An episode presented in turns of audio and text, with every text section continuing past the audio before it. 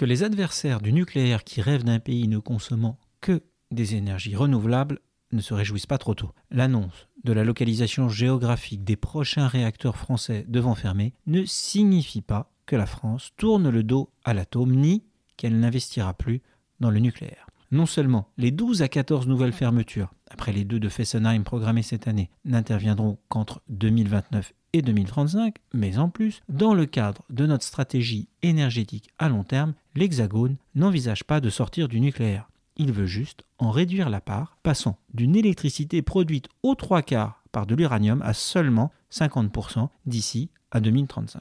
Si la France ne renonce pas à l'atome en dépit de la catastrophe de Fukushima, de la montée en puissance des énergies renouvelables et du virage énergétique sans uranium pris par beaucoup de nos voisins, c'est d'abord parce que même si les promesses de l'efficacité énergétique et la poursuite de la désindustrialisation devraient nous permettre de consommer moins d'énergie dans les décennies qui viennent, nous aurons sans doute besoin de plus en plus d'électricité pour nos voitures qui rouleront moins à l'essence ou pour recharger des smartphones.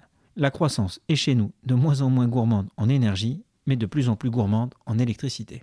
Pour faire face à la demande, la France reste, à juste titre, persuadée que la meilleure option sur le front de l'offre est de ne pas mettre tous ses œufs dans le même panier. Nous allons faire plus de renouvelables, nous renoncerons au charbon, mais pas totalement au gaz, qui a l'avantage de pouvoir être stocké, et nous continuerons de miser sur le nucléaire. D'abord pour des raisons d'indépendance énergétique, ensuite parce que le nucléaire, qui est faiblement émetteur de CO2, permet en plus une production de base massive et prévisible, et pour que notre nucléaire de demain soit plus sûr que le nucléaire d'hier qui a vieilli, la France sait qu'elle devra un jour aussi réinvestir dans d'autres centrales de nouvelle génération que l'EPR de Flamanville, dont l'accouchement s'avère aujourd'hui si difficile, mais qui espérons-le, pourra un jour donner tort aux sceptiques. Certains, par peur, par prudence ou par idéologie, prônent une stratégie énergétique du grand bond en avant qui consisterait à sortir brutalement et massivement des centrales atomiques. Ce serait un grand bond dans l'inconnu. La France préfère la stratégie plus prudente des petits pas.